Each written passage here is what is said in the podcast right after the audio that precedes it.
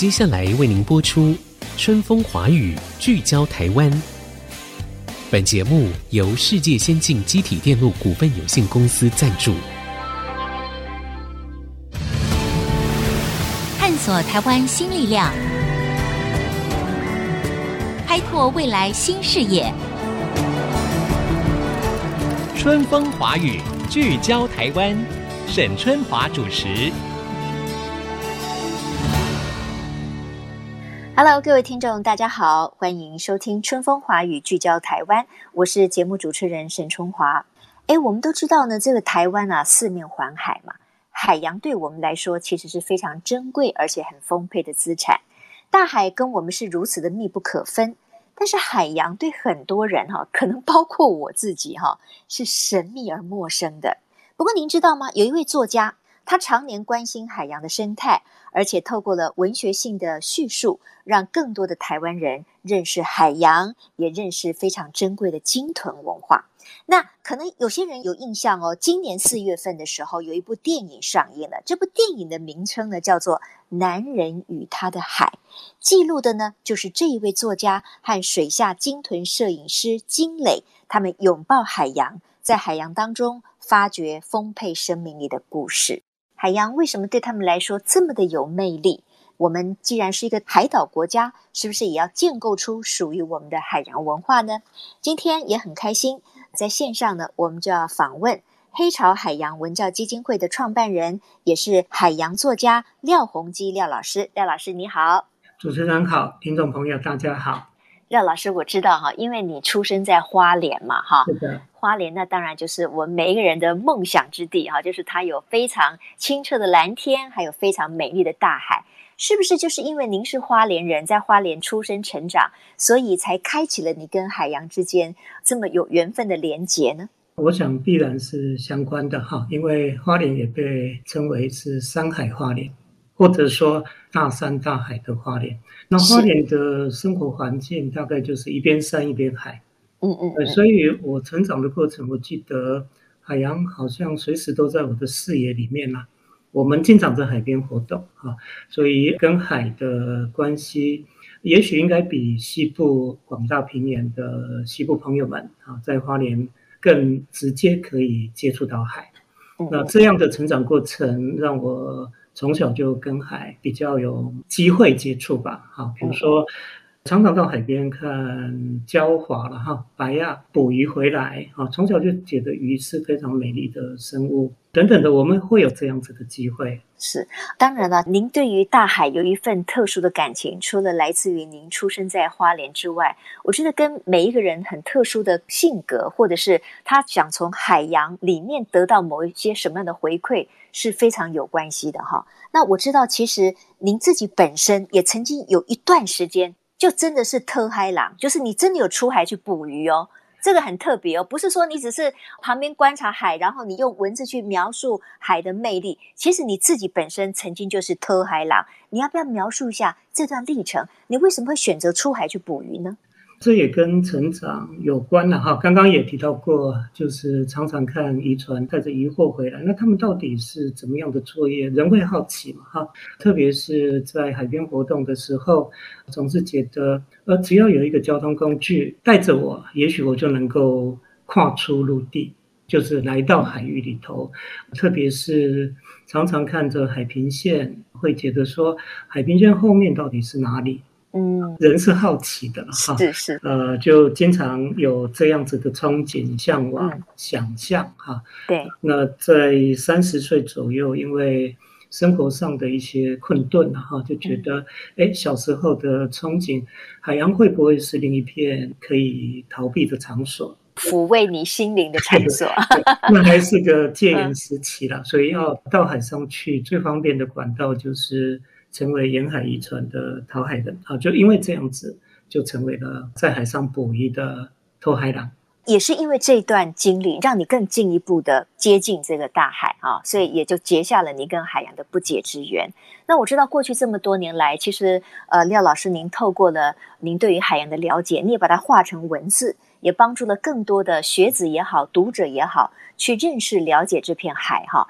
比如说我举一个例子哈，因为我们台湾就是四面环海嘛，那海洋是一个很珍贵的资源。有一件事情可能大家不知道，全世界的鲸豚的种类大概有八十多种。但是在我们台湾附近的海域呢，就有超过三十多种哎，就说这个鲸豚的多样性是非常精彩的。那我知道您个人也对于鲸豚文化也有非常多的这个探索。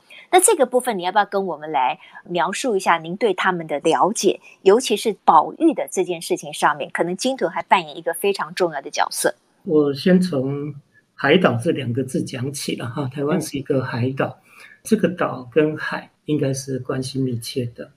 呃，我有机会到海上捕鱼，鱼类在水面底下，它们用它们的鳃就能够在水里面获得他们需要的空气。但是鲸豚不一样，跟我们一样，一定得把鼻孔露在水面上才能够换气跟呼吸。嗯哼，呃，所以航行途中，如果这个海域鲸豚资源丰富的话，是有机会遇到它们。那台湾东部因为黑潮这股海流靠岸，那大部分的鲸豚都是属于大洋性的巡游动物。那东部因为花东海床深邃啊，所以属于地球主环流等级的黑潮得以靠岸。所以当黑潮靠岸的时候，就带着这些大洋性的巡游动物靠近我们的沿海。所以我在花莲海域捕鱼的那五年当中，海上经常遇到它们。那过去听说过，但是从来没看过哈。嗯。那在海上看到活生生的它们。觉得好奇，这到底怎么样的动物？特别是他们常常会主动接近船边。哦，跟鱼很不一样哈，鱼常常看到船赶快躲开。对对，鲸豚不一样，他们经常主动来到船边，所以我开始对这种动物感到好奇。那我最多一次也曾经被几千只海豚把我的船只团团围住。啊，真的？对，我更是好奇哈，或者被一头大型鲸，它的身长可能是我船只的两倍多吧，我被它吓一跳哈。嗯嗯嗯。但是那个年代我一直找不到他们的资料，因为我想进一步了解他们，可是我找不到资料啊，这就是开始对他们的探索。是，您探索的结果对他们有没有什么比较特殊的认识，也可以分享给我们？比如说，我知道哈，体型比较大的鲸鱼哈。它们既然能够从大气当中捕获大量的二氧化碳，所以呢，它有保育的作用。这个部分可以请老师说明一下吗？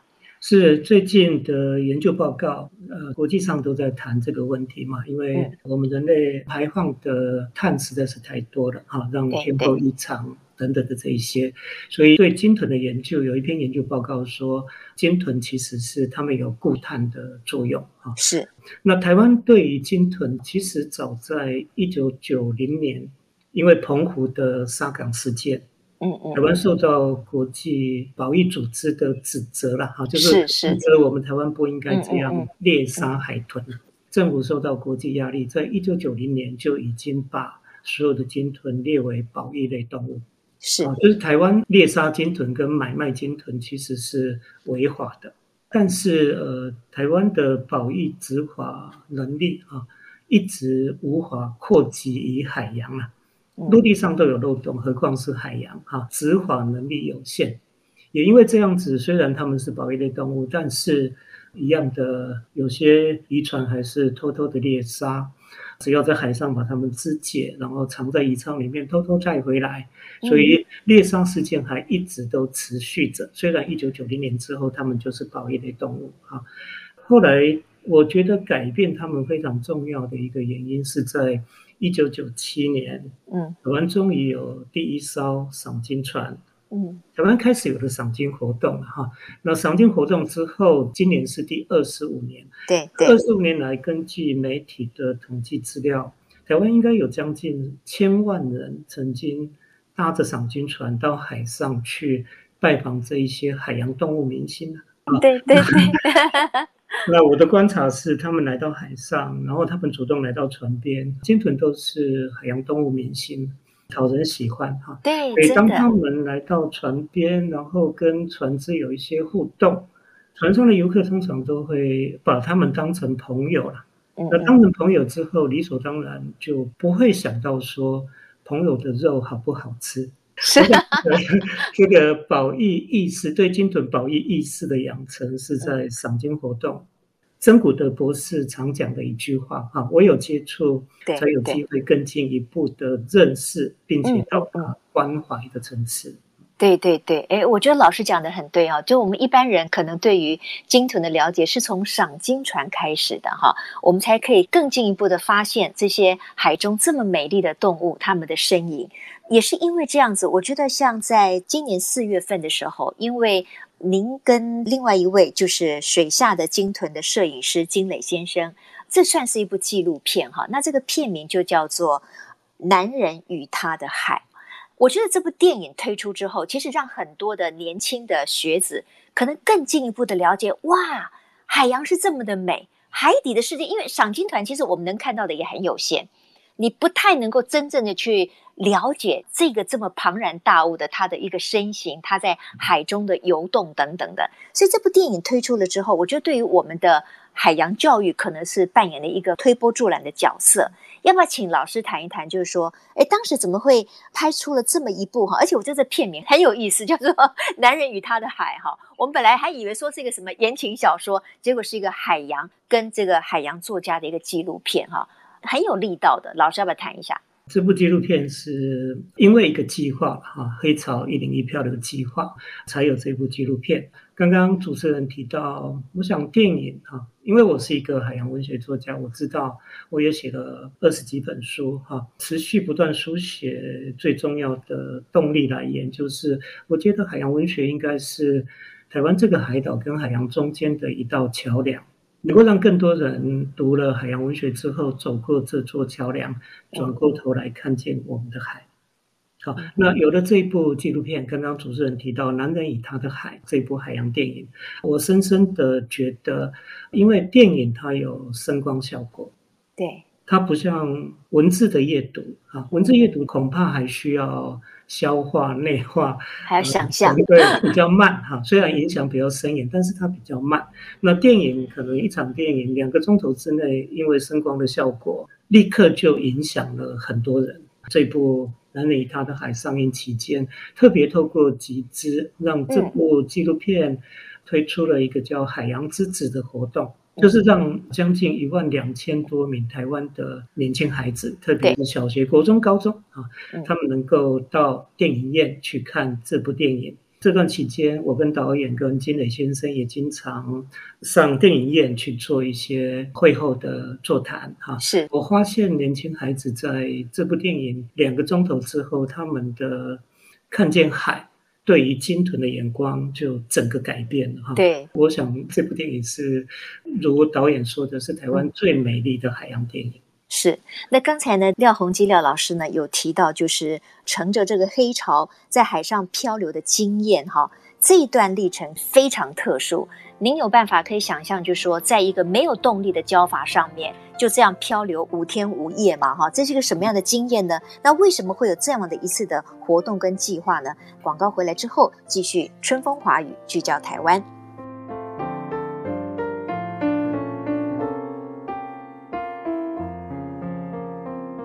各位朋友，欢迎回到春风华语聚焦台湾。我们作为海岛国家的一员，您对于海洋的认识有多少呢？海洋是这么的深邃，它充满了很多的神秘，有很多的未知，但是它也有很多的魅力跟生命的力量。那今天我们在线上访问的是海洋作家廖鸿基廖老师。刚才呢，我们在上一段的节目当中提到了，他们透过拍摄纪录片，让更多的台湾的学子认识台湾的这一片海，以及海里面的这些美丽的生物。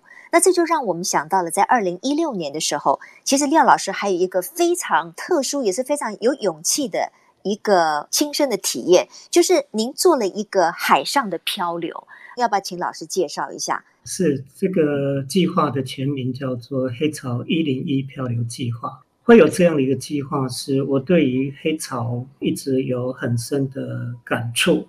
因为过去在捕鱼的时候，我记得我们渔船离开花莲港之后，通常船长都会先看一下啊，看一下远方的海，然后有时候他会告诉我，给那些老盖税。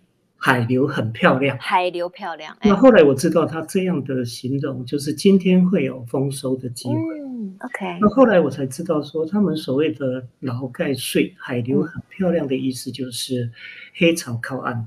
哦，黑潮跟岸沿跟台湾东部的岸沿形成平行的状况，给那里的劳盖税就是这么来的。也就是说，台湾东部有很多这种大洋性的生态，刚刚提到的鲸豚也是啊。嗯，那大洋性的行游鱼类，因为黑潮靠岸，他们就跟着靠岸，所以今天会有丰收的机会。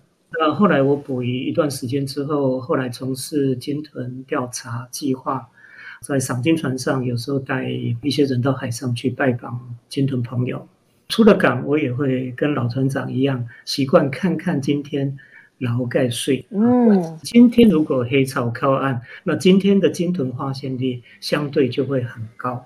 那这样的认识之后，我就觉得黑潮对台湾是这么重要的一股海流，它是属于地球的主环流。哎，嗯，它也是北半球流速最快的海流，流速最快的，嗯、它有两百公里这么宽，它有七百公尺这么深。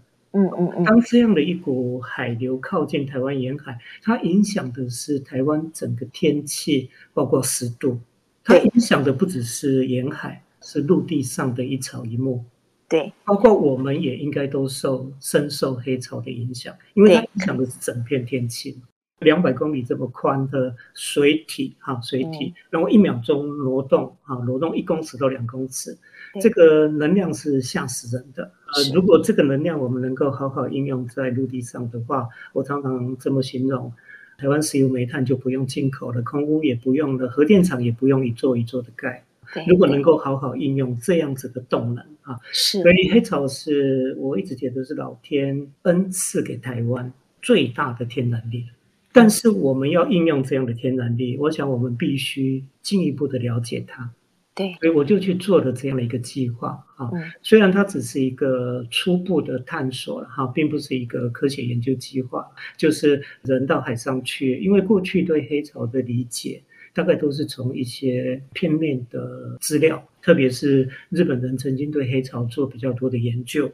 那我们从那一些得到目前刚刚提到的一些数据资料，但是我们一直都没有好好的用人的关系去跟这一股属于地球主环流有更进一步的接触跟探索。对，因为这是一个初步的探索的计划，也不是任何一个海岛或者任何一个国家都能够去做这样的一个计划，因为东部地理位置称为花东海盆。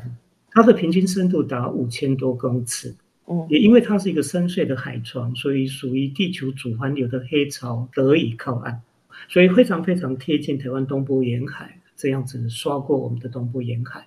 我们有机会去执行这样的一个计划，我就想说，是否有一天能够用没有动力的方式，搭乘着这一股海流，从台湾尾漂到台湾头。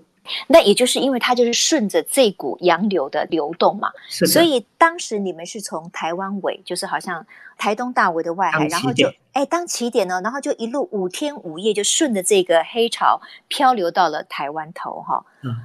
但是有没有考虑到就是安全的问题？虽然我知道当时你们在执行这个计划的时候，其实也是很周密了，而且旁边有一个借护船嘛。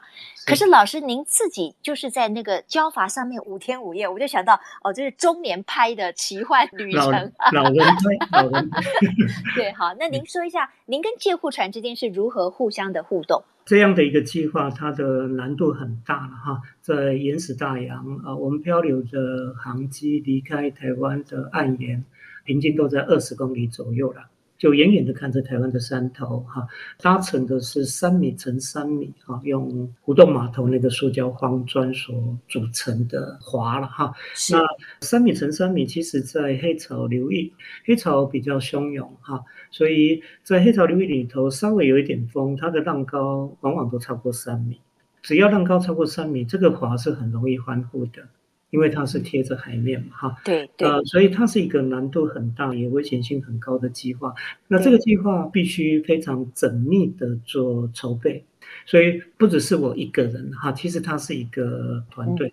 那这个团队我们用一整年的时间，经常在开会，那开会就在讨论在海上可能遇到的任何状况。我们用一年的时间，把所有我们可以想到的不确定因素都要把它。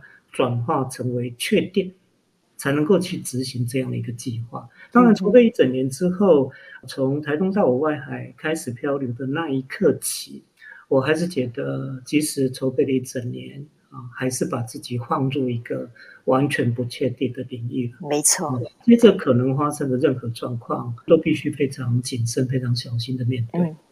所以这几天当中，如果遇到封面下来，因为八月底开始会有封面下来，嗯，如果遇到封面下来，这个计划就中断，也算是失败哈。对，如果这个计划过程当中遇到任何一个台风或者热带性低气压靠近，也是失败，也不行。所以这段时间其实我们运气很好了哈。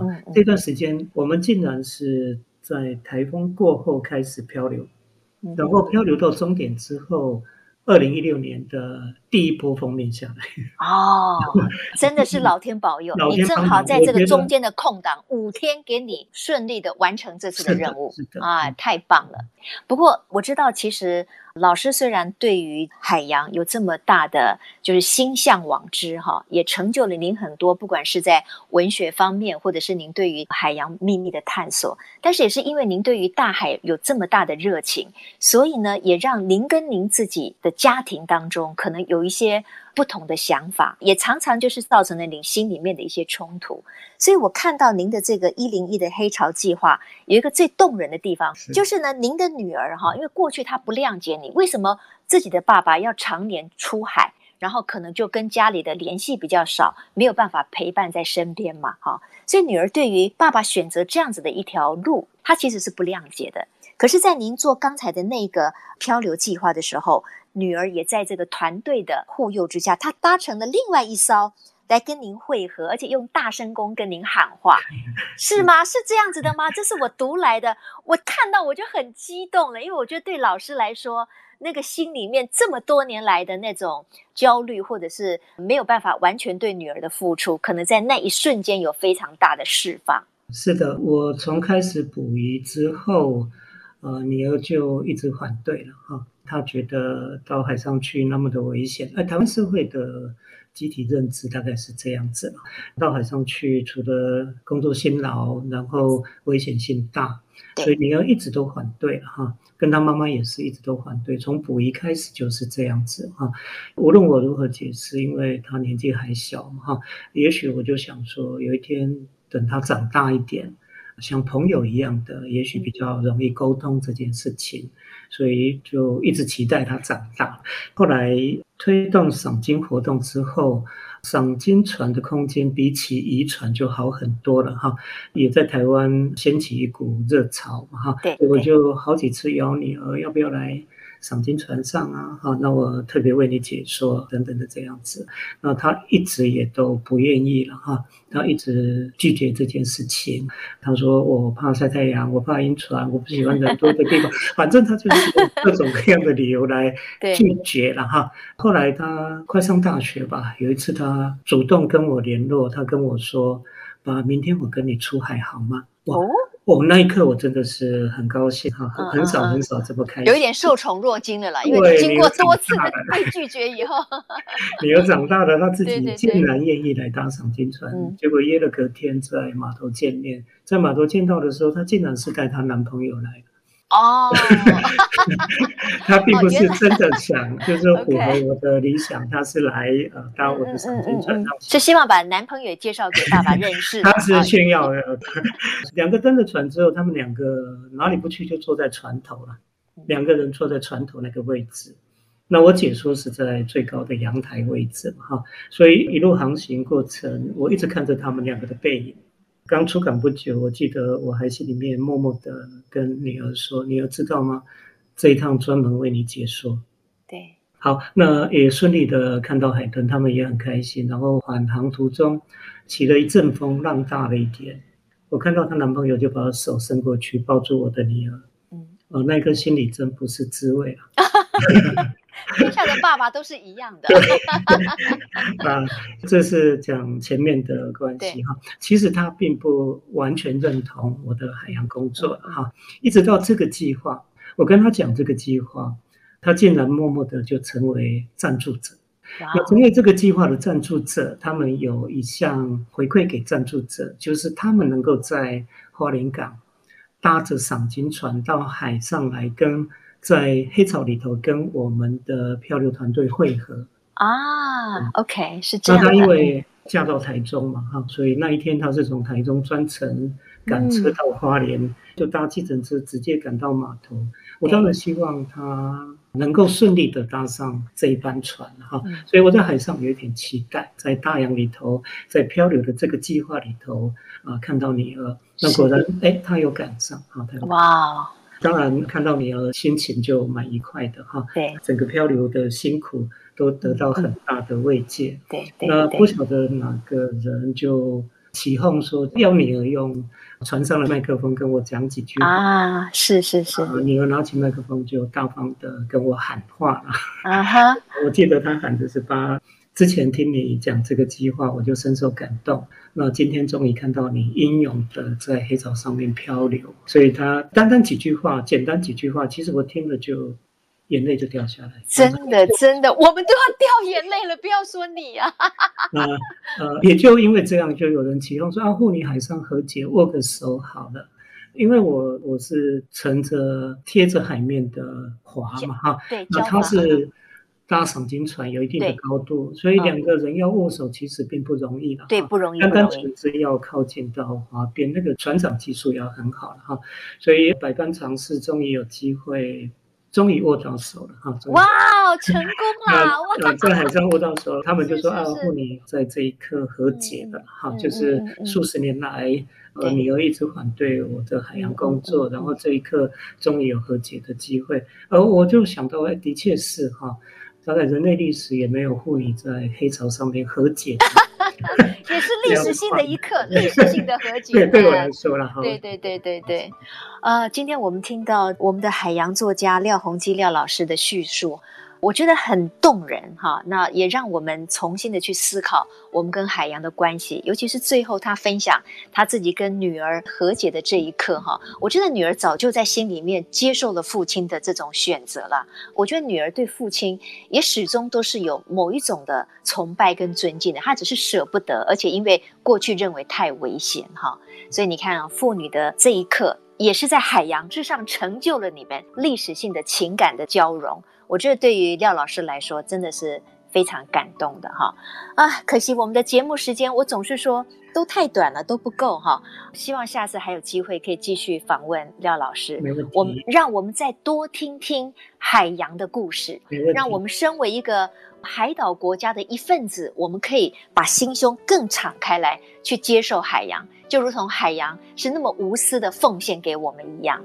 谢谢谢谢廖老师，谢谢，廖老师，谢谢，谢谢也谢谢各位听众朋友今天的分享。我相信我们下一次看到大海，或者是我们从电影里面去认识大海里面，或者是鲸豚的时候，我们会有更深刻的感受了哈。谢谢老师，也谢谢各位听众的收听。谢谢。我们下次同一时间，春风华语聚焦台湾，空中再会，拜拜。